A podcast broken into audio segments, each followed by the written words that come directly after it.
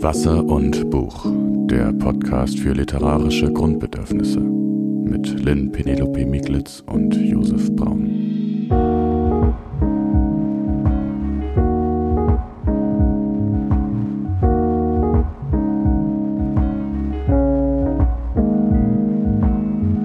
Hallo Josef, sehr schön wieder hier zu sein. Hey Lynn. Ähm, ich habe gleich zum Anfang mal ein paar Fragen vorbereitet. Oh, das geht ja direkt ja, los. weil ich mich für deine Woche interessiere. Du bist ja jetzt auch bei Instagram. Kann man übrigens auch folgen. Werden wir auch noch verlinken. Selbstverständlich. Und Lynn postet immer Sachen aus ihrem Berufsleben, könnte man so sagen. Und dementsprechend bin ich auf dem neuesten Stand und wollte mal zu zwei Veranstaltungen nachfragen. Ja. Fangen wir erstmal mit der an, die gestern war. Mhm. Ähm, du hast gestern einen Lesekreis moderiert von Ju Julia Friese. Stimmt das? Genau. Äh, kannst du den Titel kurz aussprechen? MTTA und das heißt. okay, also so spricht man es aus. Genau, okay. weil es, es, es steht für die ähm, so eine für diese Phase of Recovery, ähm, zum Beispiel bei einer Maschine, die irgendwie einen Ausfall erlebt. Mm. Und bis wie lange es dauert, bis sie dann wieder betriebsbereit ist. Und das Ganze spielt natürlich mit dem Anklang an das Wort Mutter. Vor allem, wenn man sieht, ne, es ist Genau. so fett auch aufs Cover gedruckt und du denkst MTTR. sofort sozusagen, der Kopf füllt sofort die Leerstellen aus. Genau. Ähm, was ist ein Lesekreis und um was geht es in dem Buch und ja, wie war das? Also es war ein sehr schöner Abend und es war natürlich ganz anders als so ein klassische Moderationsjobs für mich. Ähm, das Lesekra Leseclub-Festival, so rum, das gibt es in ganz Deutschland. Das fand jetzt überall in verschiedenen Städten statt, Berlin, Hamburg, Köln und viele andere und eben auch äh, Dresden, Leipzig. Und da werden verschiedene AutorInnen eingeladen mit ihren Büchern. Und ähm, das Besondere ist, dass das Ticket ähm, etwas teurer ist als ein klassisches Lesungsticket, aber man kriegt auch das Buch zugeschickt. Und ähm, der äh, Verkauf wird ein paar Wochen vor äh, der Veranstaltung schon geschlossen, damit quasi alle dann noch Zeit haben, das Buch auch wirklich zu lesen. Denn alle, die in diesen, äh, in- zu diesem Leseclub-Festival kommen, haben das Buch, um das es an dem Abend gehen soll, gelesen oder angelesen oder quer gelesen. Und dann äh, wird ausgetauscht. Und es gibt maximal 20 Plätze für so einen Abend, damit es auch eine übersichtliche Runde bleibt. In unserem Fall waren, glaube ich, zehn Gäste da. Ähm, und die sind dann eben gekommen, um sich über dieses Buch zu unterhalten. Und das Besondere ist auch, dass die Autorin dabei ist und es wird eben nicht gelesen, sondern es wird sich die ganze Zeit nur unterhalten. Auch Fragen, also Fragen können schon gestellt werden, Ähm. Ja. aber es ist so ein wirklich ein Gespräch über das Buch. Genau. Wie, wie ist das so? Ja, ich, es ist lustig, weil es war doch irgendwie auch ganz anders, als ich erwartet hatte. Aber im Nachhinein denke ich mir, was habe ich denn erwartet? Das war ja auch Quatsch. Also durch meine Moderationen, die ich regelmäßig mache, bereite ich ja mich immer vor, auch selber Fragen zu stellen, die ich interessant finde.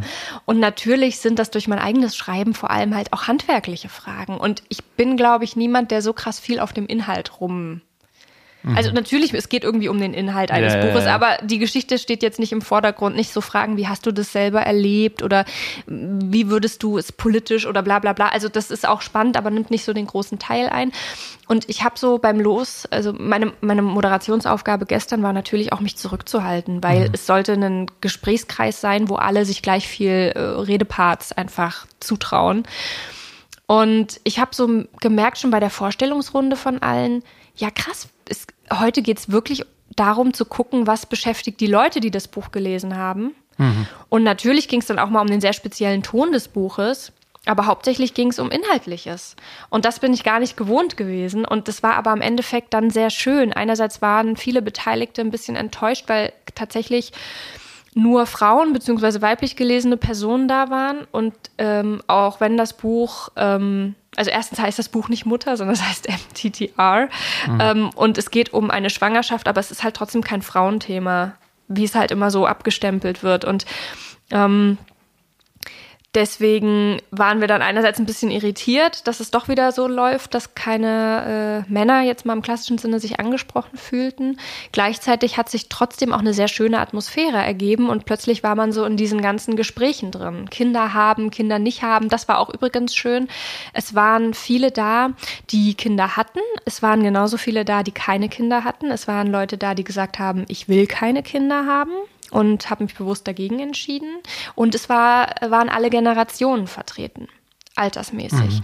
Und das hat natürlich dem Buch auch wirklich äh, oder dem Gespräch zum Buch auch wirklich gut getan, weil alles, was da so verhandelt wird, nicht nur das Mutterwerden, sondern auch das Mutter haben, also dass man auch immer Kind bleibt von jemandem ähm, und wie problematisch das ist und wie viel das bei uns mit Gefühlskälte ja aufgrund von Nachkriegsgenerationen und Nationalsozialismus zu tun hat. Das waren super spannende Aspekte, die natürlich auch ganz unterschiedlich diskutiert worden sind dann. Mhm. Hast du denn, ähm, kannst du vielleicht mal sagen, für wen das Buch ist? Um was geht's? Also prinzipiell ist das Buch, glaube ich, für alle, die Familie haben. Und zwar mhm. nicht nur eine eigene, sondern auch eine Herkunftsfamilie. Und in dem Sinne ist das Buch für eigentlich alle. für alle. Weil es wirklich ganz massiv verhandelt. Ähm, ich, also diese beiden Figuren, die da im Mittelpunkt stehen, klar, aus der Perspektive von Theresa, die dann Mutter wird, wird das auch erzählt. Aber sie hat auch einen Partner und die beide haben zu ihren Familien ein ganz, ganz krasses Verhältnis und da herrscht eine krasse Gefühlskälte. Das ist vor allem so eine Art äh, westlichere Sozialisation im Sinne von, die Mütter sind zu Hause geblieben, ähm, haben sich extrem dann auf den Haushalt fokussiert. Ähm, Theresa hat auch eine gewalttätige Kindheit gehabt ähm, und die Eltern sind beide, beide Elternpaare sind nicht in der Lage, das zu reflektieren und gehen halt mit den erwachsenen Kindern. Also es ist eine ganz furchtbare, furchtbare Dynamik, also die auch sehr schockierend ist und gleichzeitig ganz alltäglich. Also die, diese Dialoge sind auch unglaublich, ne? genauso wie die halt stattfinden. Ähm, das ist wahnsinnig gelungen und trotzdem geht es auch um diese, das sind ja zehn Monate vom, vom vom letzten, von der letzten Periode, glaube ich, nicht neun Monate Schwangerschaft, mhm. die mhm. gezählt werden. Und es geht auch um diese zehn Monate. Und ähm, auch das ist was, was ich sehr empfehlenswert finde, gerade für Leute, die nicht selber geboren haben. Äh, da wird auch Geburt geschildert. Und das wird, passiert ja grundsätzlich eher wenig. Und ähm, diese Geburtsszene und auch das Sein im Krankenhaus ähm, mit allen Hochs und Tiefs. Also ich fand das wirklich sehr, sehr krass. Gut. Wie ist denn die Sprache? Ist die experimentell, wenn man das jetzt vom Titel her sozusagen ja, kann, man, kann man das übertragen und es sagen? Es ist sehr gut durchgearbeitet, auch in dem Sinne, dass dieses, dieser Maschinenanklang, der in dem Titel schon mitklingt, mhm. äh, dass der auch in der Sprache durchgezogen wird. Also Theresa, die da spricht, in deren Bewusstseinsstrom das sozusagen alles artikuliert wird, der man da auf Schritt und Tritt folgt die denkt die Sätze oft nicht zu Ende oder denkt in zwei Wortsätzen. Da fehlt ganz viel. Das ist lückenhaft und sehr sprunghaft auch. Also im Gedanken über das eigene zu erwartende Kind fällt sie dann mitten im Satz zurück in Erinnerung an die eigene Kindheit. Und man merkt das schon, man kriegt das auch mit. Aber das Buch ist jetzt schon eins, wo man irgendwie wach sein muss und da sein muss und wo man auch mal eine Pause braucht, weil es auch zur Sache geht tatsächlich. Das Aber wo man dann auch in so einen Flow kommt, weil ja. ich finde, das ist bei so Büchern immer nicht so, also wichtig, ne, dass man mhm. irgendwie dass sie das dann trotzdem schaffen, wenn man sich darauf einlässt, dass ja. sie einen so mit. Mitziehen. Also ich konnte teilweise nicht aufhören. Hm. Und ähm, ich meine, ich habe das richtig runtergerechnet, weil ich wusste, ich habe so und so viele Tage Zeit, mich da vorzubereiten. Dann habe ich gewusst, ich muss pro Tag 80 Seiten lesen. Und teilweise habe ich dann aber auch mehr geschafft. Einfach mhm. weil ich nicht so richtig aufhören konnte. Und teilweise dachte ich, ich muss jetzt mal ins Bett gehen hier. Aber hm. es war halt auch wirklich die Dialoge und das alles, das war wirklich, hat so eine ganz große Dynamik gehabt. Es ging immer hin und her, so Ping-Pong-mäßig. Und kannst du zu der Autorin noch was sagen? Ja, Julia Friese ist äh, Kulturjournalistin aus Berlin. Das ist ihr erstes Buch, aber sie ist bekannt als Kolumnistin, zum Beispiel ähm, von der Kolumne. Moment, jetzt muss ich überlegen. Ähm, ich glaube, jetzt ist es also irgendwie ähm, Gedanken zum GegenwärtigInnen heißt das. Der, die, die weißt du, wo die erscheint? Äh, nee, das weiß ich gerade nicht. Aber das verlinken wir auf jeden ja, Fall. Ja, genau, also, das können wir gerne in die Shownotes packen. Denn ich habe gerade überlegt, es gibt ja noch was, was du erlebt hast diese Woche in deinem, deinem vielfältig bunten Leben. Ähm, das stellen wir aber an den Schluss. Oh, sozusagen okay. als kleiner Cliffhanger, mhm. weil es auch, glaube ich, das unser Thema heute sehr schön abrundet. Unser Thema heute sind nämlich Kinder und Kinderbücher und ähm, die Frage, wie Körper da dargestellt werden eigentlich, ne? Und wir fangen mal mit einer Geschichte an oder mit einer Nachricht, die ja in Amerika und England zumindest äh, sehr große Wellen schlägt und vielleicht bei uns irgendwann auch. Mhm. Ähm, und zwar gab es verschiedentlich an verschiedenen Schulen Track Queens, die Kinderbücher vorlesen quasi. Und dagegen hat sich auf konservativer Seite ähm, sowohl in Amerika als auch in England heftiger Protest geregt quasi und mhm. Versuche das zu verbieten und sozusagen das Argument ist dann immer, der Gegner sozusagen von Track Queens, die vorlesen, ist dann immer, man würde die Kinder damit sexualisieren und quasi auf Sachen stoßen, auf die sie sonst nie kommen würden, so quasi Ja. versauen. Ähm, es gibt so, es gibt so mh, Gegenargumente, die sozusagen, also bis zu einem gewissen Teil kann man vielleicht wirklich Sorgen von Eltern auch, sage ich mal, nachvollziehen, wenn es darum geht, manche Track Queens ziehen sich halt sehr aufreizend sozusagen an und da gab es bestimmte Beispiele, wo das wirklich, wo Eltern einfach gesagt haben, das ist mir einfach zu viel. Da sieht man einfach, sage ich mal, am Outfit zu viel. Da ist einfach zu viel Haut frei. Ne? Ähm, das ist ja dann eine Geschmackssache, aber es gibt natürlich auch ähm, also in den meisten Fällen ist es halt so, dass die nochmal, ich habe dann ein Interview gehört mit der Track Queen, die dann halt erzählt hat, so, wir, wir haben natürlich auch Outfits, die wir dann mit den Kindern anziehen, die anders sind als die, die wir vielleicht Ja. nachts in irgendeinem Club anziehen, Ja, ne? in, in ja. der Regel. Also das ist jetzt nicht der Regelfall. So, das wollte ich nur mal noch sagen, aber es ist halt schon wieder so, dass das halt gerne natürlich so ein, so ein Thema ist, was gerne für so einen Kulturkampf von Mhm. rechts benutzt wird. Ähm, es gab dann richtige Demonstrationen vor Schulen, dann wurden Veranstaltungen abgesagt, weil ähm, gesagt wurde, wir können nicht für die Sicherheit von diesen Drag Queens ähm, garantieren. Und wa warum ich das erzähle, ist, dass man daran, glaube ich, sieht, wie wichtig sozusagen, oder ja, die, diese Frage ist einfach, wie lernen Kinder eigentlich einen Umgang mit Körper und damit ja auch mit Sexualität? Das hatten wir ja in der letzten Folge, das Thema Sexualität, Erotik und so. Ne? Wie, wie lernt man das eigentlich? Wie, wie kriegt man das mit? Guckt man auf, ähm, sage ich mal, mit zwölf auf dem Schulhof die ersten Pornos oder so? Ist das dann der, der Zugang und das Argument von Leuten, die ähm, sagen, man soll sich früh damit ruhig beschäftigen? Also zum Beispiel von auch so, ähm, sage ich mal, Track Queens, die sowas organisieren, ne? so Organisationen sind, die dann wiederum an Schulen gehen und so, ist halt, es ist doch sozusagen, man schützt die Kinder dadurch, dass man ihnen früh zeigt, wie der Körper funktioniert und eben auch früh dadurch mitvermittelt, was sind Grenzen, was, was ist okay, was ist nicht okay, was ist normal, was ist nicht normal, wenn Menschen mit einem umgehen, sozusagen auch ältere Menschen. Ne? Und ähm, das soll uns heute mal vielleicht ein bisschen ins Thema reinführen und einfach nur als ähm, genau als, als Anstoß, um dann eben, dass wir jetzt mal verschiedene Bereiche uns angucken können. Und ich habe da ein paar vorbereitet, wie du weißt, Lynn. Ja. Mit ein paar tollen Fragen, hoffentlich. Ähm, und zwar habe ich das so ein bisschen nach der Funktionsweise gemacht. Also ähm, ich weiß nicht, wenn du, wenn du Kinderbücher liest, ist es ja meistens so, dass es die hat man ja relativ schnell durch, sage ich mal, wenn es so Bilderbücher sind, Ja. gerade so in diesem frühen Alter. Und dann überlegt man sich, und viele sind auch trotzdem relativ ähnlich, merkt man. Also es gibt immer so bestimmte Prinzipien, nach denen die aufgebaut sind und nach denen ne, würde ich jetzt mal ein bisschen vorgehen oder auch, dass wir heute darüber so ein bisschen reden können. Und eins ist das Wörterbuchprinzip, habe ich das mal genannt. Ähm, das sind so diese Versuche, ich weiß nicht, kennst du das? Kennst du selber solche Bücher, die den Körper so von A bis Z erklären? Hattest du sowas früher? So Also eine- im Sinne von Ohren. Äh, ja, irgendwie so, was ist was, der Körper oder Ja. also da würde ich das alles rein. So, hattest du früher sowas? Ich kann mich nicht erinnern. Ich hatte dieses Anton bis Zylinder, das Lexikon für Kinder, das weiß ich noch, aber ich hatte sowas nie, glaube also glaube Nie ich jetzt speziell so. für den Körper. Doch, oh mein Gott, also das ist kein Lexikon gewesen, aber ich erinnere mich gerade an ein Kinderbuch. Das kommt wahrscheinlich noch an anderer Stelle in deinem Outline, glaube ich. Ähm, da werden wir noch drüber sprechen, deswegen verkneife ich mir das jetzt, aber das ist mir gerade jetzt erst wieder eingefallen. Aber das ist ein ganz anderes Thema, das war kein Lexikon. Ähm, Nee, tatsächlich hatte ich das nicht, aber ich kenne das von meinem Sohn. Genau, das wollte ich nämlich als nächstes Mhm. fragen. Wie ist das bei, bei euch? Habt ihr, habt ihr solche Bücher? Wir hatten, also ich bin diesen, diesen Körperbüchern, wo es wirklich mein Körper, ne, so, der, das gibt's ja von verschiedenen Anbietern oder Verlagen.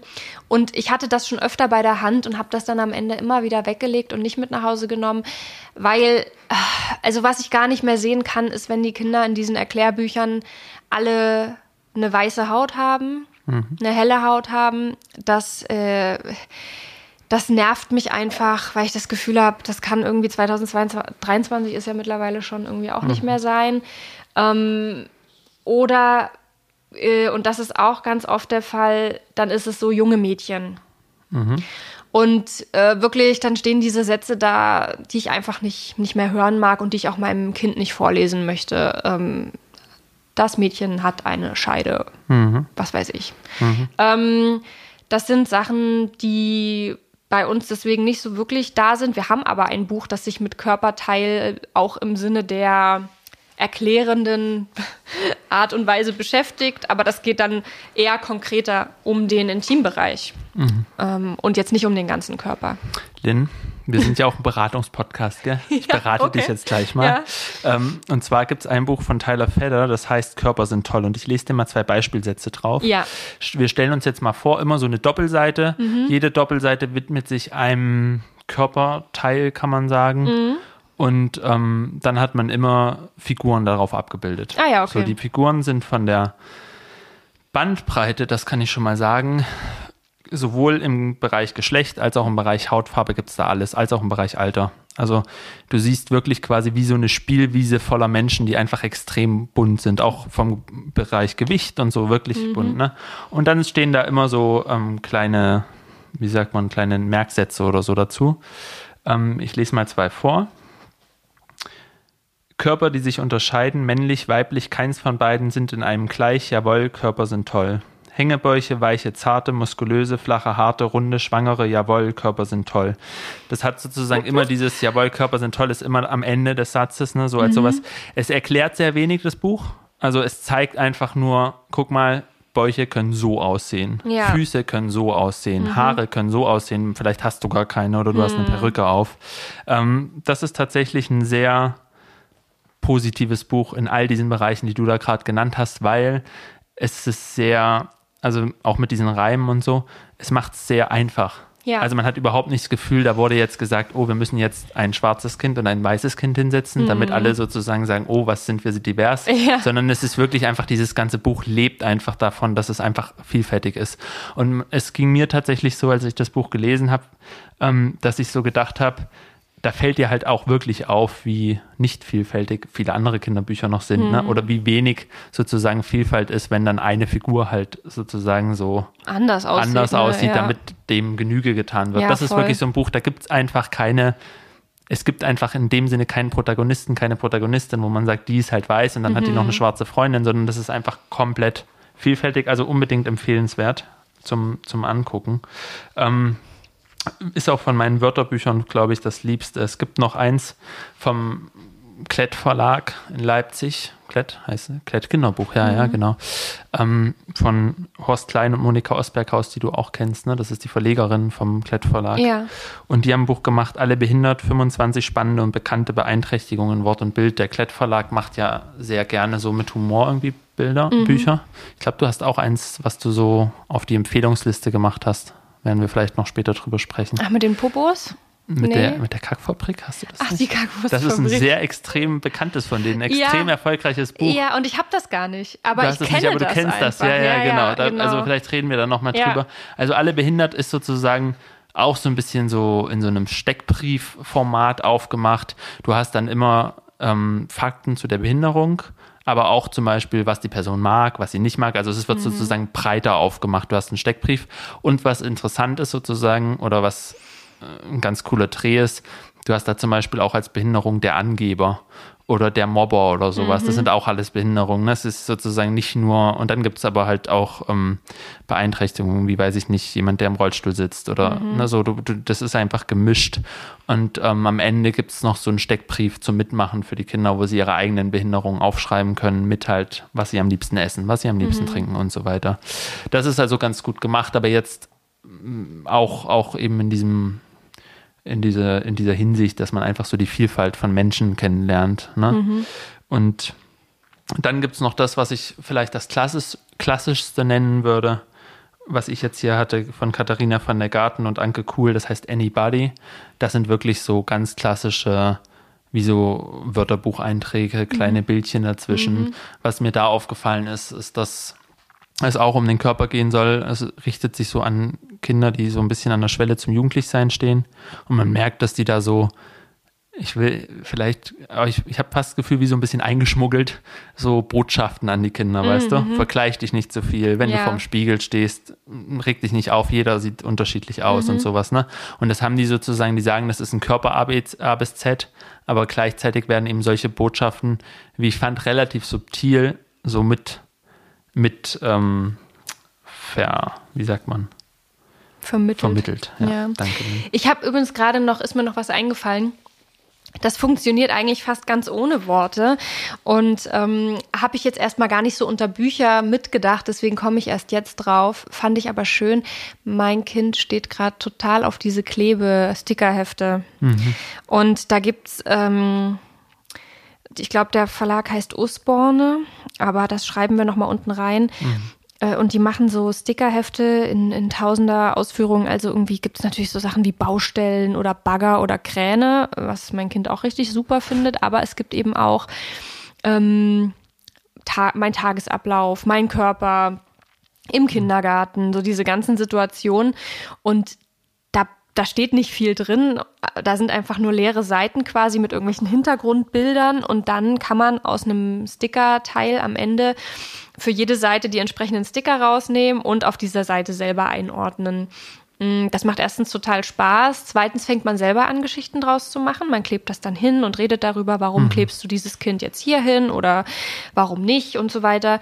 Und das Schöne an diesen Stickerheften ist eben auch diese Vielfalt und diese Diversität, die einfach, ja, also ich finde das einfach so schön, weil wenn das in so einem Buch so vorkommt und so eine Normalität ist für, für Kinder, dann nimmt das einem auch so, ich sage jetzt mal, so viel Arbeit ab. Also ich weiß nicht, ob du hm. verstehen kannst, was ich meine, aber ich merke einfach, dass ganz viele Sachen für mein Kind gar kein Thema sind, weil die zu Hause irgendwie in Geschichten vorkommen und ähm, da, da kommen Kinder vor, die im Rollstuhl sitzen oder was weiß ich oder eben ohne Haare, wie du auch schon gesagt hast. Und ich merke das richtig, wenn ich mit ihm unterwegs bin. Ähm, und äh, wir sehen dann andere Kinder oder andere Menschen, ähm, da, da, das ist irgendwie gar nicht so, ich habe das Gefühl, da, da ist irgendwie gar nicht so ein, so ein Ding von wegen, was ist da jetzt los? Mhm. Sondern das ist halt irgendwie normal und ich weiß nicht, wie euch das geht, aber äh, ich, ich finde das auch schön, weil ich merke, dass es auch meinem, meinem Kind Selbstbewusstsein gibt, weil da so, so ein Glas irgendwie ist alles okay. Und ähm, mhm auch wenn mein Kind jetzt irgendwie zwei Arme und zwei Beine hat und irgendwie erstmal relativ durchschnittlich daherkommt, äh, hat es definitiv auch Eigenheiten, die einfach so rausstechen im Umgang mit anderen Kindern. Und ich merke, dass es irgendwie auch hilft dabei, sich selber Klar. zu akzeptieren und, und einfach äh, nicht alles so zu problematisieren. Ja, ja, ja, genau.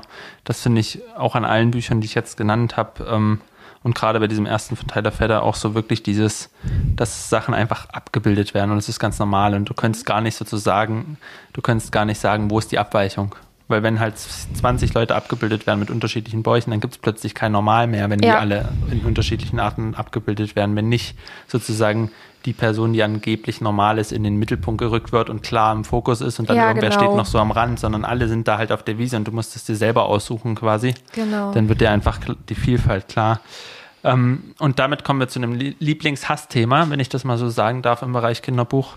Ähm, Lynn, liebst du dich selbst? Liebst du deinen Körper? Erzähl mal.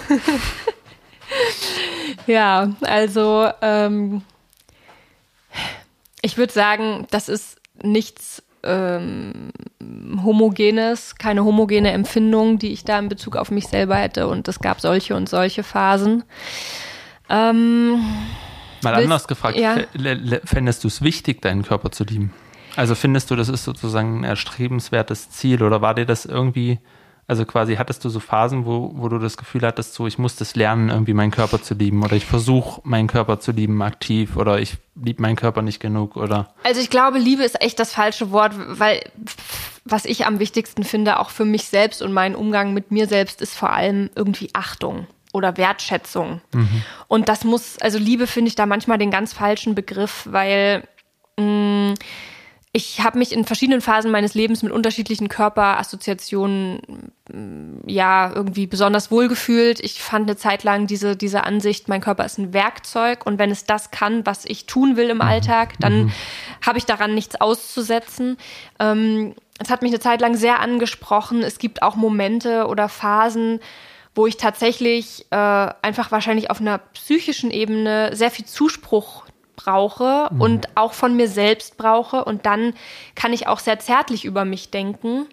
Und mhm. das geht dann vielleicht eher in so eine Richtung Liebe, aber bezieht sich auch dann gar nicht so sehr auf das Körperliche, glaube ich, auch wenn man das im ersten Moment so denkt, sondern es mhm. ist dann eher so eine wohlwollende Selbstbetrachtung ähm, und ein Zuspruch, den man sich selbst gibt. Und was ich einfach immer wichtig fand, ähm, das ist vielleicht auch eine Sache, die mit ganz viel mit Erfahrungswerten einhergeht, aber am Ende bin ich als eher eine zurückhaltende Person irgendwie trotzdem immer so gewesen, dass ich Zweifel, die um mich herum bestanden oder Dissonanzen, die um mich herum bestanden, immer auf mich bezogen habe und immer mir selbst angelastet habe. Und deswegen war für mich diese Achtung vor mir selbst und dieses, du bist nicht an allem schuld und du bist nicht für alles verantwortlich und auch wie du aussiehst du musst, bist da niemandem etwas schuldig. Und, und, ähm, und, und deswegen hatte für mich dieses, dieser Aspekt der Achtung war für mich immer viel, viel wichtiger, ähm, weil der auch einschließt, dass man mit sich uneinverstanden sein kann oder mit seinem Körper, aber dass das nicht heißt, dass man sich niedermachen muss oder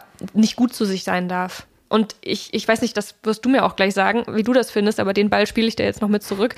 Ähm, mir ist erst im Laufe meines Lebens auch aufgefallen, wie in wie vielen Punkten es sich äußert, nicht gut zu sich zu sein körperlich, sich nicht richtig anzuziehen, dem Wetter entsprechend, weil man denkt, ist egal.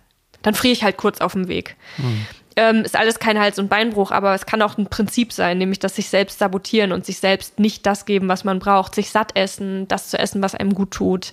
Ähm, und lauter solche Geschichten. Und das hat bei mir definitiv in diesen ganzen Selbstliebe oder beziehungsweise eben nicht Selbstliebe-Aspekt mit reingespielt. Ja, es ist interessant, dass du das sagst. Ich glaube, das geht mir schon noch so, dass ich da relativ schlecht bin tatsächlich, weil ähm, ich diesen Gedanken irgendwie extrem, ja, wie, wie soll man sagen, so dieses, du hast es auch schon angesprochen, dass man, dass man quasi von sich selber ähm, der Meinung ist, dass es sehr gut ist, wenn man sozusagen mit seinem Körper sehr hart umgehen kann. Also wenn man so sagt, mir macht alles nichts aus, so gefühlt. Ähm, mir geht's dabei nicht so oder ging es dabei nie so jetzt darum, ne, um das irgendwie zu zeigen anderen, ne? so dass man irgendwie, weiß ich nicht, barfuß noch rumläuft, wenn es draußen schon total kalt ist oder so. Josef, du bist immer in Flipflops zum Aufnehmen gekommen bei ja, absoluten. Ja, aber, aber das ist also das ist nicht mit Absicht. Also es ist, nee, glaube ich dir. Aber so, ne, aber aber ähm, trotzdem ist schon so ein bisschen so dieses zum Beispiel fand das auch immer voll cool, wenn man dann so gearbeitet hat und dann so richtig fertig ist einfach schon und dann immer noch drüber geht über die Grenze und dann immer noch mal drüber geht und sich sozusagen den eigenen Körper so wie so ein so sagt so das schaffst du jetzt auch noch ist mhm. scheißegal du bist jetzt da und du sitzt jetzt noch mal zwei Stunden dran ne dieses ja. dieses den Körper sozusagen so ein bisschen zu pushen fand ich immer extrem ähm, und zwar nicht im sportlichen Bereich, da bin ich extrem schlecht, sondern, im, und das mache ich auch nicht viel, aber im, im, Bereich sozusagen am Schreibtisch sitzen und so noch, noch mal dran und dann auch dieses, zum Beispiel ernährungsmäßig einfach irgendwas in sich reinzuessen, damit man dann m, einfach weitermachen kann. Das fand ich irgendwie immer sehr äh, attraktiv, glaube aber, dass das natürlich extrem schädlich eigentlich ist, aber es ist sozusagen so eine, wie so eine angelernte Sache, dass man so stolz auf sich ist, wie schlecht man mit seinem Körper umgehen kann, so nach dem Motto. Also, ja. ne, oder wie, wie, ja, wie, wie man halt alles so hinnimmt. Ist, ich weiß auch nicht, ob das ähm, eine, eine sozusagen männlich sowas internalisiertes ist. Keine Ahnung. Ich weiß nur, dass es sozusagen, dass es auf jeden Fall, glaube ich, besser geworden ist mit Kind, ja. weil Kinder sozusagen fordern, dass man regelmäßig isst, mhm. dass man regelmäßig rausgeht. Du Schläft, kannst nicht acht Stunden am Schla geht, Schreibtisch ja. sitzen. Wenn du abends schlafen kannst, bist du mega froh, dass du schlafen mhm. kannst. Dann denkst du nicht mehr so, ja, und jetzt mache ich noch krass die Nacht durch, weil du bist einfach so fertig, dass es nicht geht.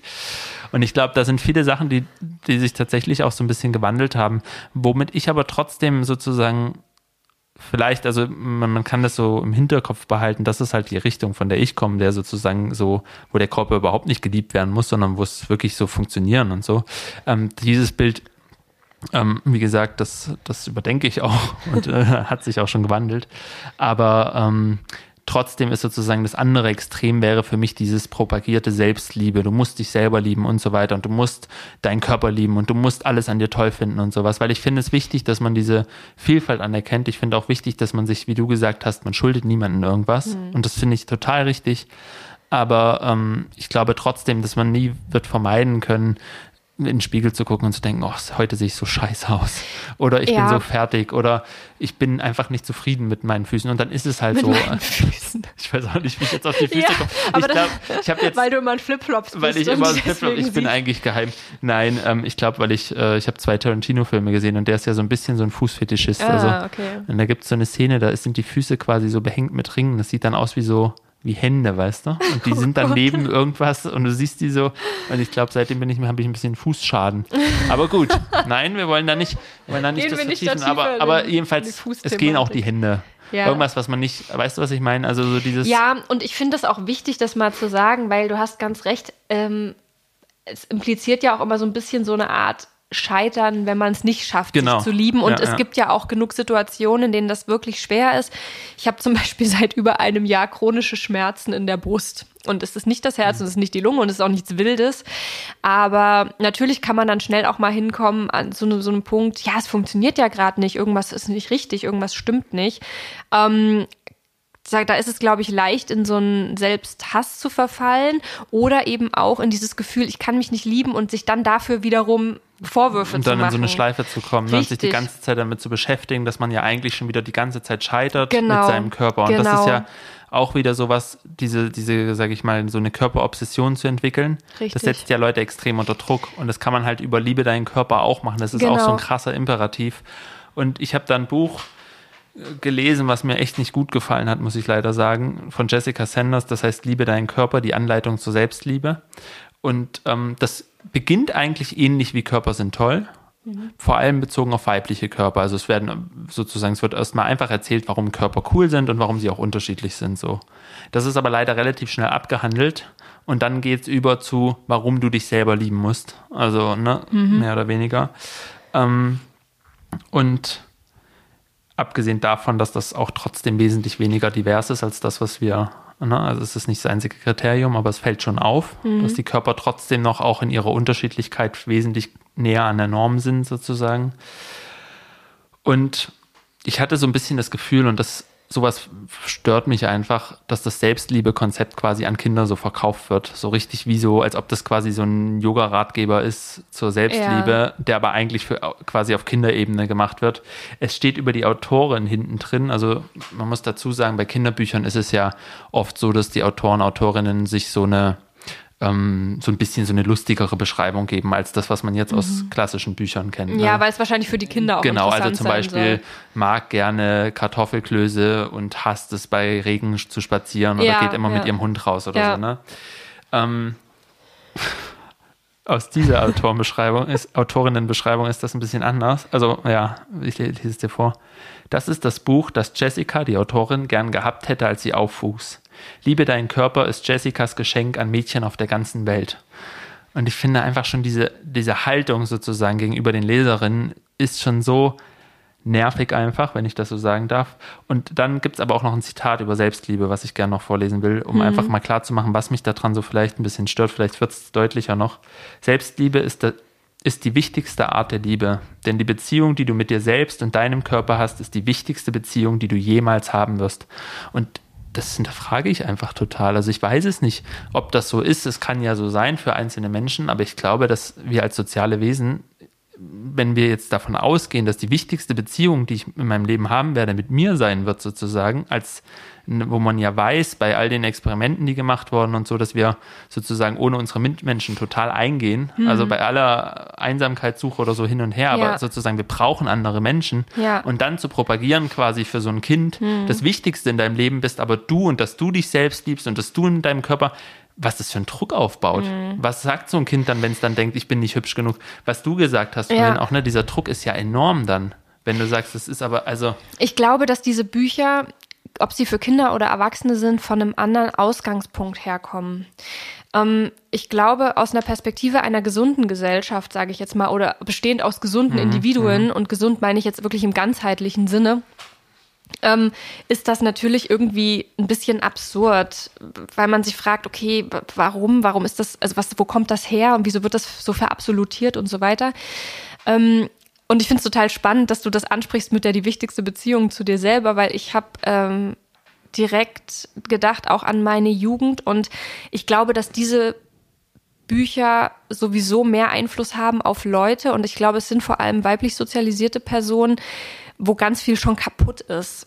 Ähm, und ich kann das ja kurz exemplarisch machen, aber ich hatte zum Beispiel ähm, als Kind unter, ich habe unter Trennungsproblematiken äh, gelitten, was meine Familie betroffen hat. Ähm, ich habe, äh, ich war irgendwie wirklich ein sehr trauriges Kind oft und äh, hatte dann in meiner Jugend auch ähm, ein richtiges Körperproblem in Form einer Essstörung viele Jahre lang. Und ich hatte keine Fähigkeit, eine gesunde Bindung zu anderen aufzubauen. Im Sinne von, ich hatte Freundschaften, klar, aber ähm, ich hatte jetzt nie so Freundschaften, die so viel bedeuten für, wie für andere, dass sie so wichtig sind, sondern ich hatte immer auch Beziehungen, auch schon in jungen Jahren als Teenager und ganz ungesunde Beziehungen. Und dazu kam eben dieses Körperding und ich hatte, als irgendwann ich mal in so einem Buch gelesen habe und ich weiß nicht mehr in welchem das war, ähm, und das so sinngemäß da drin stand, die einzige Person, auf die du dich sozusagen schlussendlich verlassen kannst, bist du selber, dann hätte mir das aus einer gesunden Perspektive, wäre mir das absurd erschienen. Aber aus meiner Perspektive, und ich war krank und ich, mir ging es schlecht, mhm. war das für mich so wirklich tatsächlich ganz, ganz wichtig, weil ich gemerkt habe, ich darf nicht die ganze Zeit mich selber mir selber schaden und mhm. mich selber mhm. verletzen, um mir der, mich, mich der Liebe anderer sicher zu fühlen. Mhm. Ich muss es schaffen, mich selber auszuhalten. Und deswegen finde ich natürlich trotzdem den Begriff der Selbstliebe problematisch, weil da geht es nicht um nicht immer um Liebe, um sich selber zu lieben, sondern da geht es darum, sich selber auszuhalten und am Ende zu merken, und das hatte bei mir wirklich auch solche Züge. Ich habe irgendwann angefangen, mit mir zu reden und mich versucht wahrzunehmen als jemand, der mir gegenübersteht und auf den ich mich verlassen kann. Und ähm, ich glaube deswegen, dass diese, dass manche dieser Bücher sozusagen von der Perspektive mh, mm, eher einer, auch von einem Menschen, der vielleicht in der Lage ist, gesunde Beziehungen zu führen, merkwürdig klingt, aber ich kann nur sagen, aus meiner Perspektive, es hat mir in dem Moment extrem geholfen, überhaupt in diesen gesunden Zustand zu kommen und zu merken, ah, okay, jetzt geht das irgendwie mit mir und mit anderen.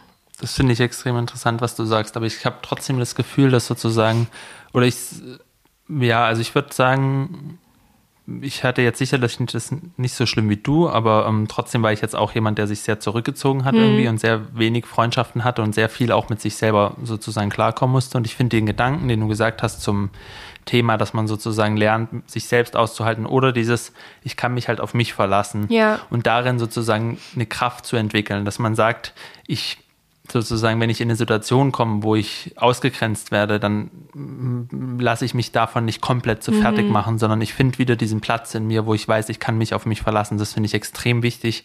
Und ich glaube auch, dass du total recht hast, dass ähm, diese Botschaften deswegen auch wichtig sind, gerade für, sage ich mal, Menschen, die und Kinder, Jugendliche gerade in dieser sozusagen sensiblen Phase, die so das Gefühl haben, sie stehen völlig am Rand. Ja. Diese Freund Freunde sozusagen zu finden. Mhm. Wobei ich auch noch dazu sagen würde, in Klammern sozusagen, dass, dass man das ja auch in einem viel breiteren Kontext kann. Das muss man ja sozusagen nicht nur, ähm, indem man sich Bücher liest, die bestätigen, dass man sich mit sich selbst beschäftigen soll, sondern es kann ja auch gerade das sein, dass man, bei mir waren es zum Beispiel auch die Harry Potter Bücher oder so, ne? Mhm. wo du so auch extreme Kraft rausschöpfst, dass du diese ja. Welt in deinem Kopf hast und diese Figuren und weißt, die sind irgendwie auch da. Mhm. Ähm, aber was, was mich, glaube ich, so ähm, was mich so stört, ist diese Art von, von sozusagen, also ich glaube, andere Menschen sind halt trotzdem wichtig und die Frage sozusagen, wie kann man das vermitteln? Wie kann man das, was du jetzt erzählt hast, vermitteln? Hm. Ohne zu sagen, quasi das Wichtigste, was es gibt, bist du und äh, ist deine Beziehung und das ist die größte Liebesgeschichte der Welt. Ähm, was sozusagen sowohl von den Begriffen erstmal gar nicht gut ist. Also ich finde das, wie du gesagt hast, ich finde trotzdem der Begriff Liebe ist einfach anders besetzt und ja. ich finde es auch, also ich halt, ich von meinem, und da rede ich natürlich auch über eine subjektive Meinung, aber ich habe so das Gefühl, diese Selbstliebe, das, das so zu, krass zu zelebrieren, das scheint mir irgendwie einfach, es wäre schöner, man findet da coolere Worte für, die irgendwie ein, also sozusagen besser auf das passen, wovon man da redet. Ja. Ähm, aber wie gesagt, mich, stört, glaube ich, vor allem dieser Optimierungsdruck dann an sich selber und dieses sozusagen, ich finde es einen extremen Unterschied, finde ich einen Platz in mir, finde ich einen Platz für mich, finde Ja. ich sozusagen pla meinen Platz in der Welt und, und kann auch da stehen. Mhm. Ähm, oder wird mir gesagt, so guck dich im Spiegel an, du musst dich lieben, lieb dich doch, ne? das ist so wunderschön und du bist so toll und alle anderen sind nur so und, und das, Ja. das stört mich so ein bisschen, diese, Das dieser Aspekt. ich auch. Ne? Selbstoptimierung ist, glaube ich, da auch ein ganz, ganz wichtiges Schlagwort, weil ähm, Das es ist der ein, Stuhl. Ja, das ist der Stuhl. Ich wollte mich auch gerade mal anders hinsetzen. Ich nutze das, dass du Ja, wir- Störgeräusche wir, mit dem Stuhl gemacht Wir hast. knarzen hier, die Stühle knarzen, das ist wirklich. Meine Nase schnieft. ähm, ich glaube, was ein ganz großes Problem ist und was natürlich vor Kinderbüchern nicht halt macht, ähm, ist, was lässt sich verkaufen. Und natürlich gibt es aktuell Bewegungen, die mit ähm, Selbstliebe oder wie auch immer man das jetzt nennt, irgendwie arbeiten und auch da springen ganz viele Leute auf, die am Ende einfach Sachen verkaufen wollen. Und ähm, das ist ein Problem nicht nur im Bereich Kinderbücher, aber eben auch, dass, äh, ja, keine Ahnung, mit allem kann man Geld machen, wenn man nur irgendwie begründet, dass es unabdingbar passt. ist, das zu haben. Und das ist eben dieses, dieses Selbstoptimierende und auch dieses, äh, das, das macht natürlich vor Kindern nicht halt. Und dann ist das eben, also ich finde, es ist eben auch die Frage, aus welcher Perspektive erzähle ich, dass man sich selber lieben darf, achten darf, gut zu sich sein darf. Erzähle ich das dir als Leser oder Leserin oder zeige ich dir Körper zum Beispiel oder psychische Zustände, Wut, Trauer, alles und zeig dir das, ohne das zu bewerten. Ich glaube, die Bewertungsfrage ist für mich eine ganz große Frage. Wir müssen ständig und immer zu allem eine Meinung haben und alles bewerten. Das heißt, ich muss meinen Körper schön finden. Genau. So, ich kann nicht einfach sagen, ich habe einen Körper und ich bin froh, dass mir nichts weh tut. So, ich, und Und das könnte ja auch zu deinem, sozusagen, wenn wir über das Ich sprechen Ja. und die, die Beziehung zu sich selber, könnte doch sein, dass du jemand bist, der sagt, oder die sagt, ähm, für mich ist mein Körper einfach nicht so wichtig. Ich finde es gut, dass ich den habe, aber der ist mir nicht so wichtig. Ja. So. Aber damit fühle ich mich sozusagen wohl. Das ist mein Safe Space sozusagen, wenn man das Wort verwenden will. Da, da geht es mir gut mit. Ja. So, das ist in so einem Buch von Selbstliebe nicht so richtig vorgesehen, dass du so über deinen Körper denkst. Ne? Das Ja. ist sozusagen nicht dieses kr- krankhafte, ich zerstöre meinen Körper, aber auch nicht dieses so extrem, dass es mir so wichtig ist. Ne? Und dann ist dir was anderes spannend. vielleicht wichtig. Also wenn ich mir das gerade so vorstelle, was du erzählst und das übertrage auf die Konzepte von Kinderbüchern, die wir hier gerade besprechen, dann wäre es eigentlich nur konsequent und irgendwie sehr, sehr interessant, ein Buch zu haben, wo eben auch die Art und Weise, wie ich über meinen Körper denken kann, wertungsfrei nebeneinander steht. ja. Und zwar auch, und das sage ich jetzt natürlich, und das ist vielleicht irgendwie auf den ersten Blick irgendwie problematisch, aber ich glaube auch wichtig, um das zu enttabuisieren, auch zum Beispiel sowas wie Sucht. Es gibt auch Leute, die mit Süchten kämpfen oder ja. Selbstverletzung und trotzdem ist das etwas, was es gibt, das existiert und es existiert manchmal auch nur phasenweise und ich glaube sogar, dass wenn man darüber aufklärt, ähm, dass es vielen helfen würde, äh, auch damit den Frieden zu schließen, dass man auch mal vielleicht in einer solchen Phase ist und Ja. dass das nicht heißt, dass man für immer daran festhalten muss oder dass man sich nicht weiterentwickeln kann oder dass man dann, ich sage jetzt in Anführungszeichen, irgendwie beschmutzt ist zum Beispiel. Ne? Der Körper, das ist ja auch ein Riesenthemenfeld mit, äh, ist der Körper, ähm, da, da sind wir dann, dann schon wieder in älteren ähm, ja, ja äh, Lebensphasen, aber das wirkt ja bis in die Kindheit hinein. Also was tue ich meinem Körper in Anführungszeichen an und ähm, kann, hat der Körper dann so einen unsichtbaren Makel zum Beispiel. Und das finde ich auch interessant. Mm, Das hat war, hat für mich ein, war ein Riesenthema, dass ich irgendwann gemerkt habe, hey, ich kann morgens aufwachen und dann ist auch okay, was gestern war und dann ist ein neuer Tag. Und ähm, ja, das würde ich mir eigentlich wünschen, dass man auch mal über diese Zustände sozusagen ein Buch macht, wo es nicht darum geht, bestimmte Aspekte zu vermeiden, sondern wo man sagt, es gibt das alles und du hast jetzt auch nicht dein ganzes Leben irgendwie verfehlt, wenn du in irgendwas abrutschst, sondern man rutscht, also man, man, das ist, das passiert vielen und man kann da auch rauskommen sozusagen, weil ich glaube, es ist eine große mh, Maskerade, dass man immer nur hört, die Person hat irgendeine Problematik und die andere halt nicht. Ich kenne so viele genau. Leute, die hatten mal kurzzeitig was oder auch Studien ne, zu Kindern und zum Beispiel ähm, ja du kannst halt eigentlich auch gar keine, sozusagen, auch in diesen Büchern, wo das abgebildet wird, das ist zwar schön, dass die Vielfalt gezeigt wird, aber du, das ist natürlich ein, ein ständig wechselnder Prozess, ne? Also oder ein sich ständig entwickelnder Prozess, der Körper, der ist ja nie fest sozusagen. Ja. Also das heißt, du hast sowohl diesen alten Körper in dir sozusagen oder hast den irgendwann, du hast sowohl also ist, diese ganzen Themen kommen auf dich zu. Ja. Oder manche hast du halt, nimmst du noch mit auf dem Weg, weil deine Biografie so verläuft. Ähm, aber das wird tatsächlich nicht so viel abgebildet. Und ich habe auch gedacht, dass es halt dieses Selbstliebe, das ist auch nichts in dem Sinne, wenn man das jetzt so liest, diese Autorinnenbeschreibung, Mhm. so, das hätte sie sich in ihrer Kindheit gewünscht. Es ist nicht so, dass es solche Themen in Kinderbüchern nicht gibt. Nur die sind halt eingebettet in soziale Geschichten. Das heißt, Mhm. Ja. es gibt ja total viele Geschichten, wo die Protagonist, der, die Protagonistin ähm, sozusagen sich einsam fühlt, in einer Gruppe gemobbt wird, ausgegrenzt wird und dann damit umgehen muss und dann irgendwann lernt sozusagen auf sich selber zu hören Ja. und dadurch auch Mut entwickelt oder so. Ne? Das ist ja ein ganz klassisches Narrativ und ich glaube, das ist auch so, wenn wir wieder beim Thema Verkaufen sind, wird dann manchmal so getan, als ob man das den Kindern früher nie beigebracht hätte und dann sozusagen jetzt kommen zum Glück diese ganzen Bücher, die den Kindern erzählen, lieb dich mal. Ähm, das ist auch einfach dann unsauber. Ja, Ähm, das stimmt. aber Lynn, ich habe ein to tolles Buch jetzt als nächstes. Oh. Ja, es geht auch um Vielfalt und ich habe viel gelernt, muss ich sagen. Es geht um die Periode. Aha. Und das ist von Lucia Samolo. Es heißt Rot ist doch schön. Fun, Fact, Fun Facts rund ums Thema Menstruation. Und das ist geschrieben quasi wie aus einer. Du kannst es gleich beschreiben, aber es ist sozusagen von der Perspektive, als würde eine 14-Jährige mal alles aufschreiben, so. Also quasi so ein, oder so ein bisschen so die ältere Schwester oder Freundin, die sozusagen der Jüngeren, die das jetzt vielleicht zum ersten Mal kriegt oder so, das auf eine relativ entspannte Weise erklärt. Also, ne, so ohne dieses zu belehrende, immer auch mit diesem so leicht, ähm, ja, entspannten Ton. irgendwie. Ja. Erzähl mal, was du siehst einfach. Also ich sehe ein ähm, sehr schön gestaltetes Buch, das äh, funktioniert über schöne Farben, schöne Illustrationen und so eine Handschriftlichkeit. Sieht aus, als wäre das einfach in so einem Notizheft alles aufgeschrieben. Und ähm, ich glaube, man muss da eigentlich tatsächlich auch sagen, dass es ohne die Bilder oft nicht funktioniert. Also es ist sehr gestalterisch. Mm. Und ähm, ich lese einfach mal hier ein Stück vor, ich habe gerade was aufgeschlagen. Die Tatsache, dass die Hälfte der Weltbevölkerung monatlich blutet und dies keineswegs etwas Giftiges oder Unheilbringendes ist, scheint in unserem Kulturkreis verstanden worden zu sein. Super, danke. Dann können wir ja jetzt normal darüber sprechen. Ähm, und dann wird das direkt aufgebrochen, indem es hier um Menstruationsprodukte geht und Werbung dazu. Ähm, ist übrigens ein spannendes Thema, dass das hier aufgemacht wird, weil äh, gestern Abend in der Moderation kam das Thema auch kurz auf.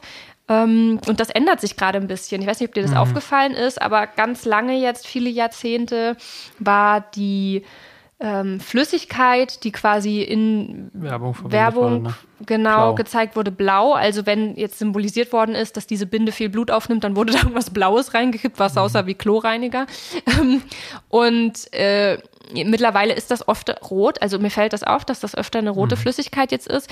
Ähm, aber was natürlich nach wie vor stimmt, was diese Produkte, womit die alle werben, das sieht man auch an der Farbgebung, ist natürlich die Reinheit, das Weiße, dass es geruchsfest ist, ähm, dass es irgendwie, äh, ja, also verbirgt, was da gerade ekliges vor sich geht sozusagen. Und ähm, für mich gibt es ja persönlich oder gab es auch nichts Schlimmeres, als zu denken, oh Gott, sieht man da jetzt irgendwas durch, ja? Also kriege ich jetzt meine, meine Tage und dann sieht das jemand ähm, komplett peinlich, blute ich jetzt hier auf irgendwas drauf.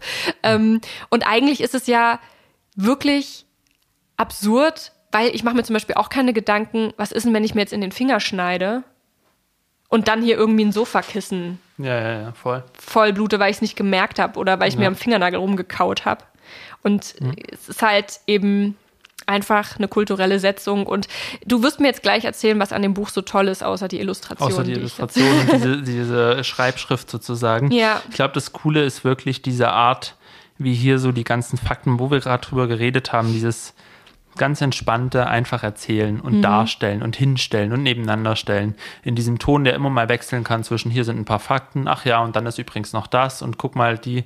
Und was, was ich sehr cool irgendwie machen. Also es gibt sozusagen diese Wissenschaft, da weiß man ja auch, erst hat sich die Wissenschaft gar nicht damit beschäftigt. Dann gab es einfach über lange Zeiträume ja immer dieses, dass Frauen quasi bis hin, das gibt es ja auch heute leider noch, dass Frauen dann irgendwie als unrein gelten in der Zeit und dann irgendwie in irgendwelche Hütten extra gebracht werden mhm. oder sowas, ne? Und ähm, oder dass, dass es bestimmte Regeln gab für Männer, die mit Frauen geschlafen haben, die gerade ihre Periode hatten, dass die dann auch für eine bestimmte Zeit als unrein galten mhm. und irgendwie so diese ganzen schlimmen Regeln und auch, sage ich mal, ähm, Vorstellungen, die Männer entwickelt haben, davon, was die Periode bedeutet. Und das Lustige ist halt in diesem Buch, das kommt dann immer so mitten rein und sagt so, ach, guck mal, da gab es vor 200 Jahren mal den und den. Ja. Und guck mal, was der für einen Schrott erzählt hat. Und ach ja, guck mal, im Mittelalter hatten die auch nicht mehr alle sozusagen. Ja. Da haben die gedacht. Also es wird so auf so eine sehr humorvolle Weise und sehr lustig irgendwie erzählt. Mhm. Und ich habe so das Gefühl, das ist ein Buch, da merkst du nie, dass du irgendwas lernst oder dass da irgendwelche Fakten kommen. Am Ende weißt du voll viel und hattest aber Spaß und hast nie so das Gefühl von,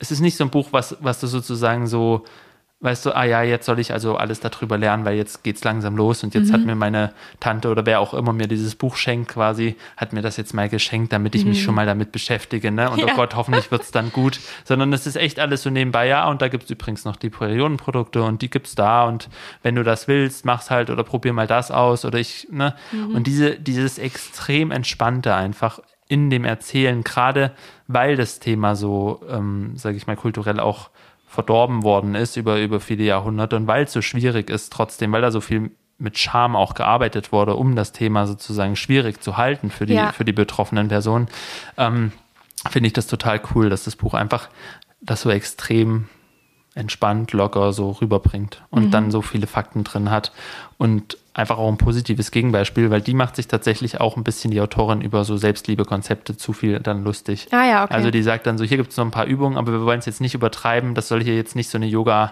finde dich Selbststunde werden, ja. so nach dem Motto. Das hat es mir natürlich auch sehr sympathisch ja. gemacht.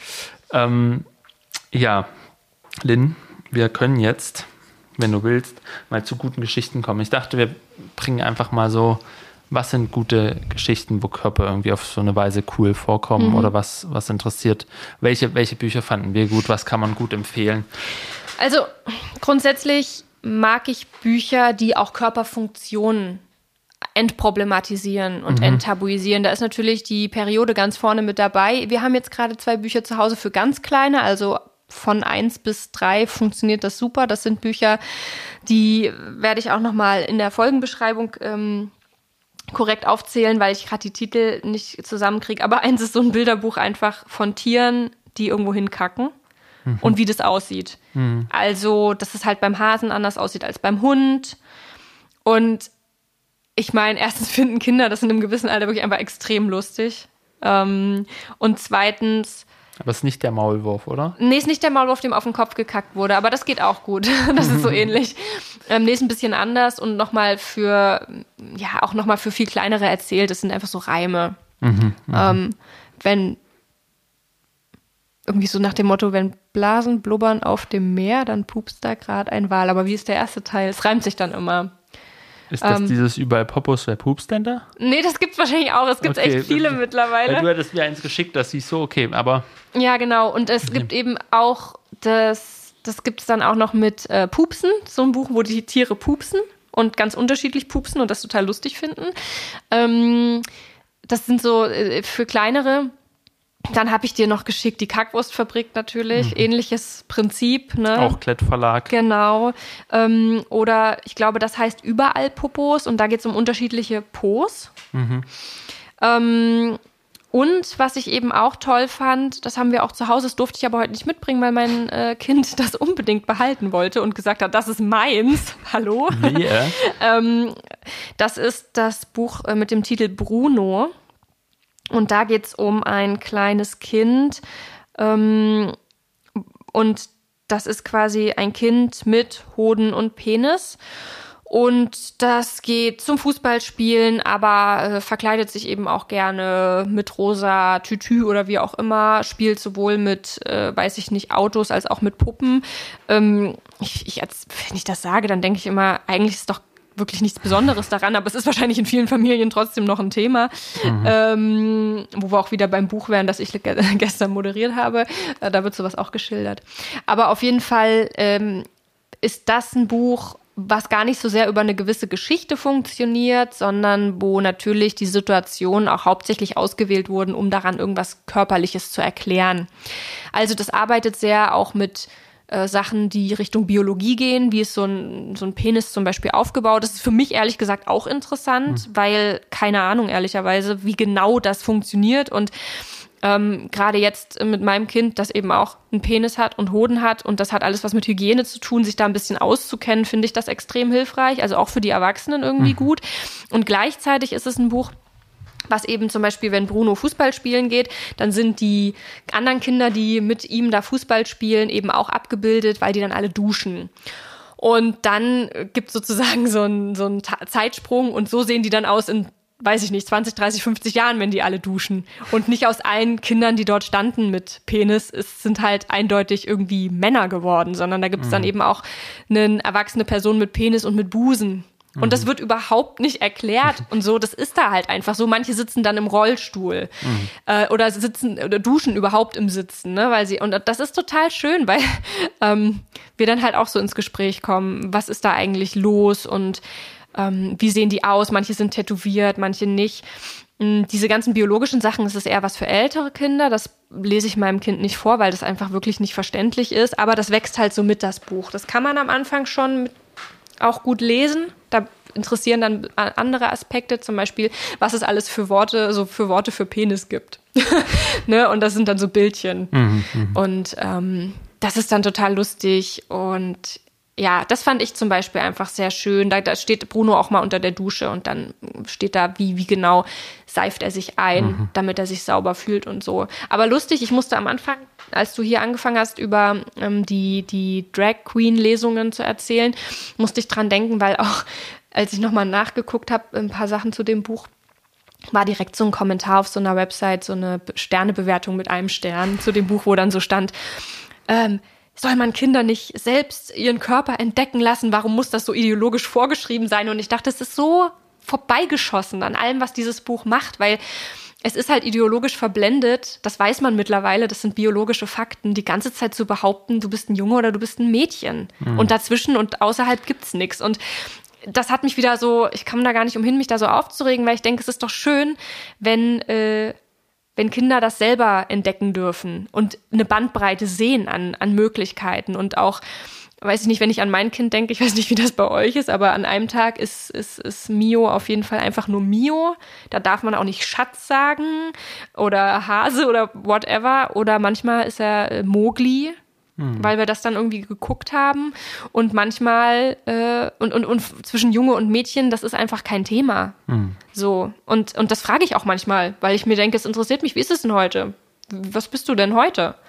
Und ähm, das ist, spielt einfach noch keine Rolle. Und gerade wenn es um Bücher geht, die da eine harte Zuschreibung vornehmen, finde ich gerade das einschränkend für Kinder. Reden wir eigentlich auch noch über schreckliche Kinderbücher von früher? Oder habe ich die Stelle schon verpasst? Lynn, hast du schreckliche Kinderbücher von früher? Na, erinnerst du dich an den Struwwelpeter? Ja, das ist schrecklich. Aber also, das habe ich auch, also das, das habe ich einmal gelesen, mich gegruselt und es nie mehr gelesen. Das ist, fällt mir jetzt erst wirklich wieder ein. Also als wir so angefangen haben, darüber zu reden, dachte ich wirklich kurz, Moment mal, was war eigentlich mit diesem Buch?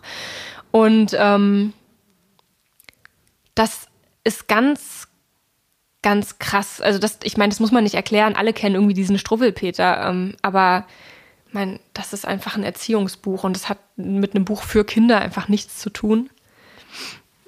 Das fand ich auf jeden Fall extrem verstörend. Und das ist natürlich auch trotzdem ein gutes Beispiel für ein Kinderbuch, wo es um Körper geht.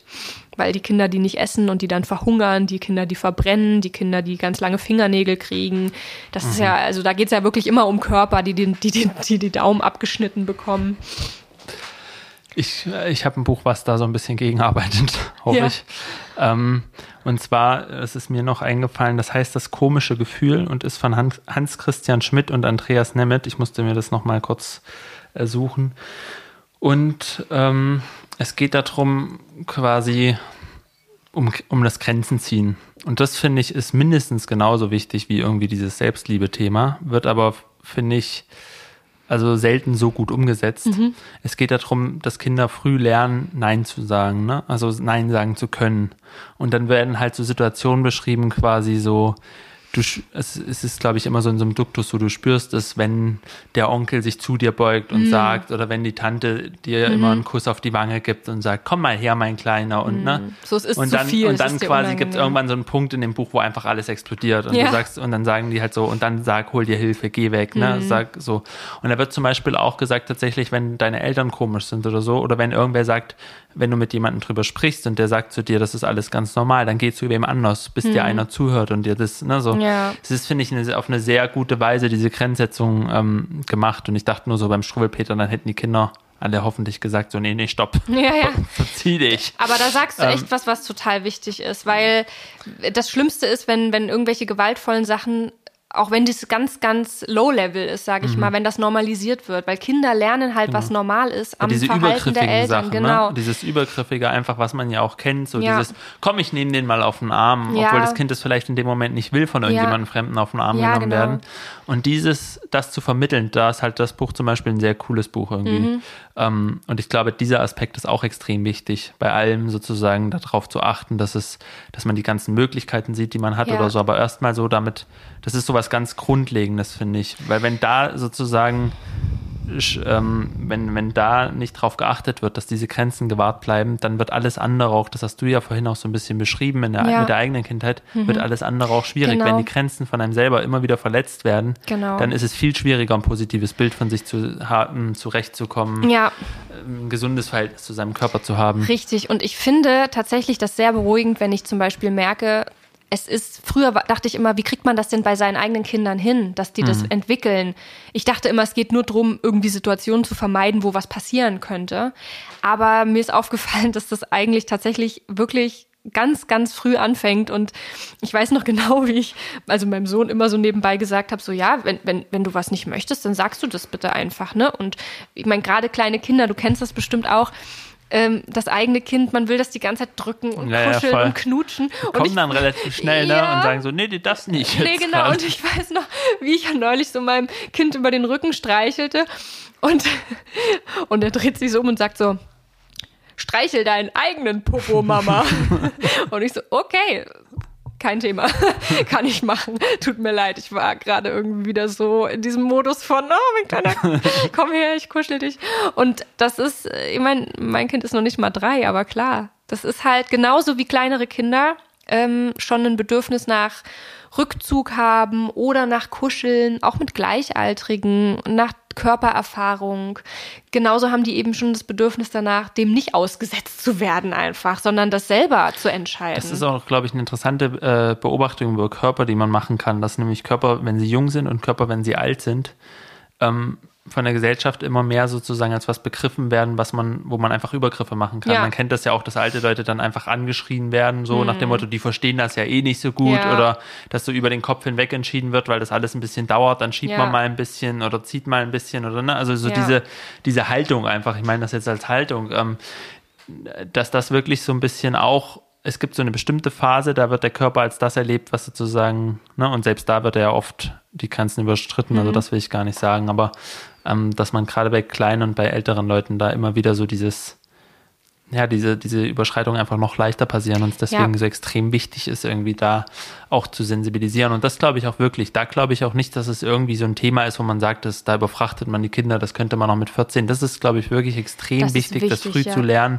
weil die sollen auch in die Kita gehen können oder in die Schule und zu ihren Lehrern oder zu ihren Erziehern, Erzieherinnen sagen können, das will ich aber nicht, ich mhm. möchte das einfach nicht. Und das ist ne, so diese, dieses Selbst zu wissen einfach. Und ähm, ich weiß nicht, wenn man, wenn wir jetzt so ein bisschen das so rekapitulieren, dann denke ich mir so ein bisschen bei Kinderbüchern, es gibt, erstens muss man sich bewusst sein, natürlich ähm, muss man einfach davon ausgehen, dass Social Media und so viel, viel größeren Einfluss hat auf die Körperbilder von Kindern, als mhm. irgendwelche Kinderbücher das hier ja. haben können. Ich habe das Gefühl, Kinderbücher sind wie so eine ähm, quasi aktiv entgegengesetzte Medizin, die man aber aussuchen muss. Also ja. die sozusagen von Elternseite oder von anderer Seite ge gebracht werden muss, auch so hm. ein bisschen. Und sei es nur, dass man sagt, wir gehen mal in die Bücherei oder so. Ne? Also man muss ja. es ja nicht mal selber auswählen, aber und ein Kinderbuch ist noch nicht automatisch ein gutes Buch oder ist auch noch nicht automatisch besser als jeder Account auf Social Media oder sowas. Mhm. Ich glaube, da muss man auch sehr vorsichtig sein, gerade wenn man so in Buchladen geht und, sage ich mal, das Erstbeste greift, das, was ja. sozusagen ausliegt, da liegt auch viel Schrott und auch in der Kinderliteratur gibt es extrem viel Schrott. Auf jeden und das. Ähm, kann auch sozusagen eher in die gegengesetzte Richtung wirken, als das, was man sozusagen vielleicht erreichen will. Deswegen wäre da auch so ein bisschen das Plädoyer, oder wir werden ja auch einige Bücher verlinken. Es gibt einfach auch Verlage, die sind vielleicht nicht so riesig, machen aber richtig gute Kinderbücher. Und da muss man vielleicht sich auch dann einfach mal die Mühe machen, zu überlegen, was, was will ich, was möchte ich meinem Kind sozusagen beibringen. Und dann findet man richtig gute Sachen, glaube ich. Ja. Und was auch immer wieder sich lohnt, ist äh, gerade bei Buchhandlungen, die sich mit dem Thema einfach, die sich diese Themen zu Herzen nehmen, Oh ja. auch dort mal einfach nachzufragen. Beziehungsweise muss man das oft gar nicht. Da gibt es oft auch Seiten im Internet, wo ganz viel Mhm. empfohlen wird. Und auch das können wir ja ein bisschen mit in die Folgenbeschreibung nehmen. Und einen vielleicht noch kurz Ja. erwähnen, Linus Giese. Ne? Den wollte ich auch gerade erwähnen, Ja, ja, genau, genau. Von dem haben wir auch einige jetzt Bücher besprochen, die er sozusagen empfohlen hat. Ja. Ähm, und der Blog, der ist Buchhändler, schreibt auch. Genau, hat ein ähm, Buch und, veröffentlicht jetzt. Genau, und wa- was das Interessante ist, also er beschäftigt sich eben viel mit Trans-Themen und Mhm. ähm, aber er empfiehlt auch wirklich sehr viele Kinderbücher. Er, das ist so ein Feld, was ihn einfach offensichtlich auch, wo er sich einfach auch sehr gut auskennt. Mhm. Und ähm, gerade wenn man mal sozusagen über den eigenen Tellerrand, wie auch immer der ist, hinausblicken will in jede Richtung, Ja. ist, äh, sind seine Buchempfehlungen wirklich sehr lesenswert. Überhaupt wirklich ein toller Typ, mit dem man sich mal beschäftigen sollte. Ne? Also Ja. sowohl das Buch, das jetzt im Kiona Verlag erschienen ist, ähm, als auch die Literaturvermittlungsarbeit, generell die Expertise in dem Bereich.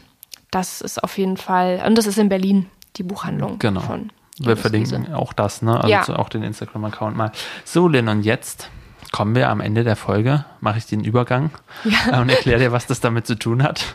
Wie ist das denn, wenn man dann mit dem erstgeschriebenen Buch wieder in den Ort seiner Kindheit zurückkehrt und sozusagen am, mit den Leuten seiner Kindheit oder die man seit seiner Kindheit vielleicht zu großen Teilen kommt, eine Lesung hält? Schöner, unauffälliger und eleganter Übergang. Ähm, ja, also genau, ich hatte mit meinem Buch vor kurzem, wahrscheinlich wenn die Folge zu hören ist, vor etwas längerer länger. Zeit dann tatsächlich eine Lesung in meiner Heimatstadt. Und Josef, ich sag dir, ich bin ja eigentlich wirklich gerne auf der Bühne und auch nicht aufgeregt.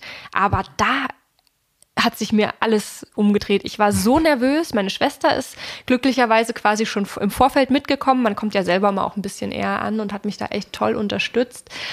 Und dann war der Laden halt wirklich brechend voll. Und ähm, ja, ich sag mal, ich heiße ja auch nicht Nina Müller, sondern ich heiße halt, wie ich heiße. Und die Plakate hingen überall in meiner Heimatstadt mit meinem Gesicht und meinem Namen drauf. Und natürlich haben die Leute, auch wenn die mich aus dem Kindergarten kannten und nicht irgendwie jetzt noch, haben die mich wiedererkannt. Auch über diesen Namen halt. Und ähm, es waren wirklich viele Leute da. Es wurde dann noch spontane Stuhlreihe eingeschoben. Meine ganz engsten Familienmitglieder saßen vorne in der ersten Reihe. Und als es hieß, rückt mal nach hinten, wir müssen noch eine Stuhlreihe aufbauen, sind die aber nach vorne gerutscht, weil die nicht in der zweiten Reihe sitzen wollen. Es war also einfach nur hundertprozentig sweet und total schön. Ich habe alle Bücher verkauft, die ich mit hatte. 20 Stück waren das. Damit habe ich wirklich nicht gerechnet. Ich musste alle signieren. Und da haben Leute aus meiner Familie gar keine gekauft, ne? weil die hatten die ja alle Ja, schon, ja. sondern das waren dann die übrigen Leute, die auch noch da waren.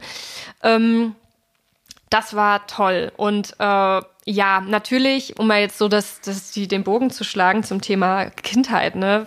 Also, wie ist das, wenn man dahin zurückkehrt und die Leute, die einen schon als Kind kennen, das natürlich, äh, ich meine, ich habe keinen, keinen autobiografischen Text geschrieben, aber es ist ein Text, der sich mit dem Ort beschäftigt und wo auch eine Familiengeschichte verhandelt wird. Du kennst das ja, das Buch.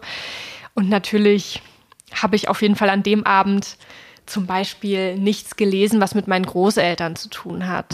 Weil ich einfach zum Beispiel gemerkt, mein, mein Großvater ist letztes Jahr verstorben, das wäre mir zu nahe gegangen.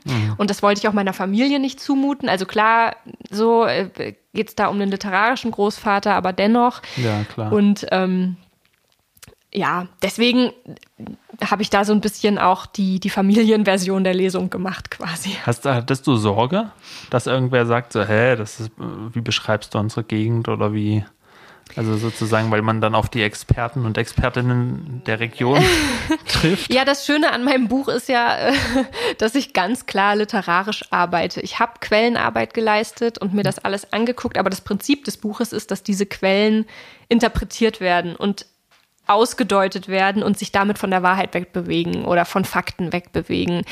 Ähm, und deswegen kann mir sozusagen niemand sagen, das stimmt nicht, weil ich habe gar nicht den Anspruch, dass das stimmt. Nee, nee, total, ja, ja, Ja.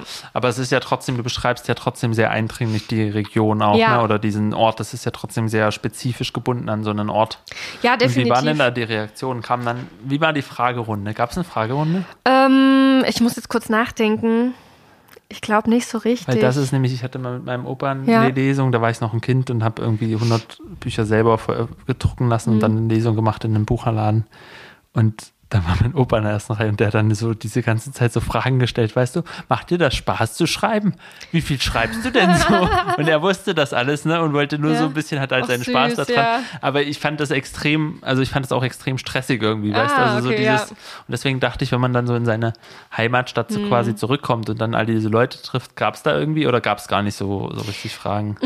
Nee, also das Schöne war, ich hatte die Chance, die Lesung mitzugestalten und deswegen Mhm. haben wir im Vorfeld auch abgesprochen, wie das ablaufen wird. Und mein Buch hat ja verschiedene Stränge und wir haben dann immer Lesezeit gehabt, eine Viertelstunde und dann eine Viertelstunde über diese konkreten Abschnitte auch Mhm. viel gesprochen oder über das, was, was in diesem Strang passiert, aus dem ich da gerade gelesen Mhm. habe. Und dadurch konnte ich, ich habe wirklich viel geredet, ich war nicht zu bremsen und ich glaube, ich habe am Ende tatsächlich nicht viele Fragen offen gelassen. Mhm. Und ähm, ich habe von Anfang an gedacht, ja, ich weiß jetzt nicht, ob da, also oder mir war klar, dass da jetzt nicht unbedingt explizit Literaturpublikum ist, weil es ist, das sind Leute gekommen wegen mir. Ähm, und ich habe trotzdem über all das gesprochen, was ich literarisch interessant finde, Sachen, wie, über die wir auch im Podcast sprechen. Ich habe Namen genannt, ich habe irgendwie über literarische Strömungen gesprochen. Und ich habe mit allen möglichen Begriffen um mich geworfen, weil ich dachte, mh, das ist das, was mich interessiert. Und wenn Leute sich für mein Schreiben interessieren, ob es über die familiäre Verbindung ist oder weil sie meine Bücher interessant finden, dann ist es so, aber dann werde ich niemanden schonen. Ich werde genauso über Literatur sprechen, wie ich immer über Literatur spreche. Und ich glaube, das hat ziemlich schnell klar gemacht, dass mich jetzt niemand fragen braucht, wie regelmäßig ich arbeite. Weil sozusagen klar Mhm. Ja, war, ja, ja, das ist irgendwie mein Job und ähm, auf diesem Niveau möchte ich jetzt quasi nicht darüber reden. Und das war ganz schön, dass, dass, dass das einfach so. Ich habe mein, meine kleine Schwester ist jetzt, sie wird jetzt 18 und die kam danach an und die war so gerührt irgendwie und meinte, es ist so toll, das so zu erleben und äh, du hast so schöne Sachen gesagt und die, die liest gar nicht. Ne, die, die hat da keinen, die, die, die liest nicht Ja. wirklich, ähm, die interessiert sich für Theater. Aber auch in dem Bereich liest sie nicht viel, sondern schreibt eher so in der Schule mit, mit Stücke und solche Geschichten. Und ich fand, das war so auch eins der größten Komplimente, so zu merken, dass Leute sich mitgerissen fühlen, ohne dass sie dafür in Frage kommen oder man das auf den ersten Moment denken würde. Schön. Das ist doch ein perfektes Schlusswort für heute, oder? ähm, also alle Lesungen machen, bei sich zu Hause mal ausprobieren und ja. dann gerne die Erfahrungen teilen. Machen wir einfach Schluss, oder? Ich Gehen würd wir- sagen, gehen wir langsam ins Bett. Reicht für Das heute. reicht. Ich bin müde. Ich ja auch. Sonntagabend. Oh, das Wetter ja. ist nicht mehr so, wie es ist auch nicht mehr das, was es noch nicht war. Das Wetter ist also wirklich. wir sind jetzt beim harten Thema angelangt. Ja, jetzt sprechen wir hier noch ein bisschen übers, Über das Wetter, ja. Schimpfen, oder? Ein bisschen. Genau. Ciao, Len. Mach's gut, Josef. Gute Nacht.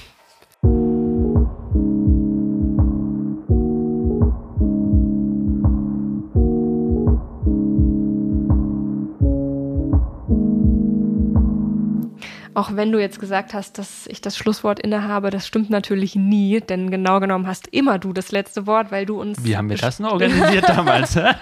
weil du wie immer einen tollen Filmtipp für uns hast, hoffe ich. Habe ich tatsächlich und äh, ich habe überlegt, ob ich was zu Kindern, Körpern und so finde. Da gibt es auch gute Filme, aber ich finde, ich habe einen Film gesehen, der gefällt mir noch besser, deswegen sage ich den jetzt einfach. Ähm, der hat auch gerade erst den Oscar gewonnen und der heißt Der Junge, der Maulwurf, der, der Maulwurf, ja, der Fuchs und das Pferd. Da gibt's auch ein Buch. Da gibt es ein Buch, genau, Ja. und das wurde verfilmt und es wurde so gut verfilmt. Also die Illustrationen wurden so gut verfilmt. Du siehst quasi immer noch so die, die Stiftstriche so und das bewegt sich so ganz, es ist wahnsinnig schön einfach. Und das läuft so, ne, der geht eine halbe Stunde oder sowas und erzählt eigentlich diese Geschichte von dem Buch nach. Der Autor hat auch die, der Autor äh, Charlie Mackesy heißt, der ist ein Engländer, hat ähm, tatsächlich auch das Filmskript geschrieben quasi und auch die Zeichnungen gemacht für den Film. Und ähm, einer von den, also in der größeren Verwandtschaft von Sigmund Freud, Nachkomme sozusagen, war der Regisseur. Die zwei haben jetzt gewonnen und haben einfach einen echt einen mega schönen Film gemacht über diese Figuren, diese, wie sagt man, äh, Zwecksgemeinschaft, aber so positiv gesagt.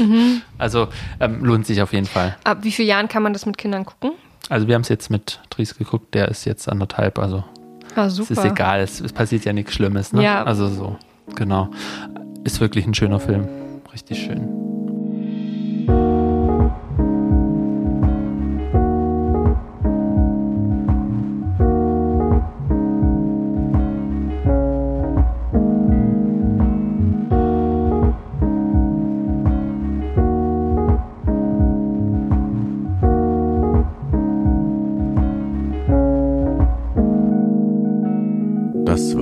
Wasser und Buch, der Podcast für literarische Grundbedürfnisse mit Lynn Penelope Miglitz und Josef Braun.